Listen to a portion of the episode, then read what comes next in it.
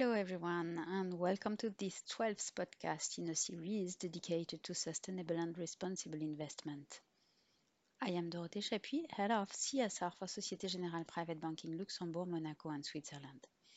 After the 11 previous episodes on sustainable and positive investments, for this podcast, I want to clearly identify the differences between sustainable and positive investments on the one hand and solidarity-based investments on the other in order to put an end to the confusion that can sometimes arise.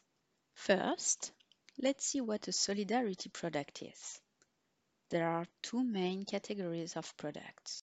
The first includes investments where all or part of the return is shared with a general interest organization, such as an association or a foundation.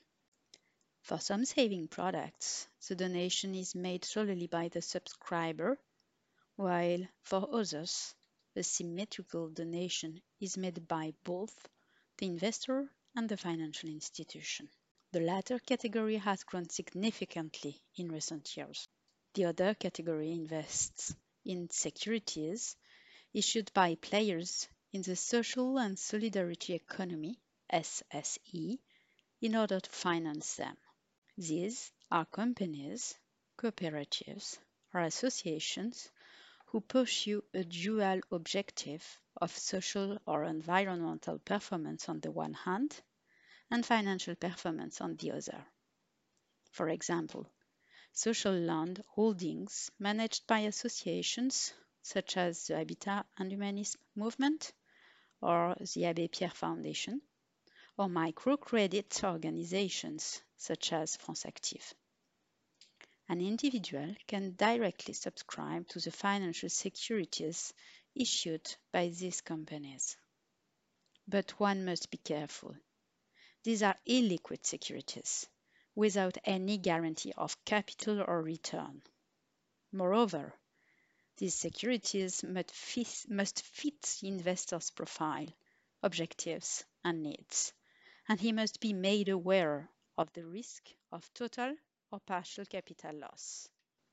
To reduce the risk of non-liquidity and diversify the players in the social and solidarity economy that one finances, one can invest in 90-10 solidarity UCIs undertakings for collective investment offered by many institutions, where 10% of the outstanding amount in the is invested in SSE players.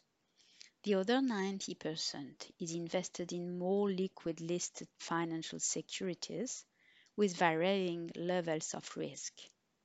It is necessary to inquire about the overall, overall risk level of the support to ensure that it matches the investor's profile and objectives and his capacity to incur losses the possibility of investing in solidarity-based UCIs is also offered in employee savings plans.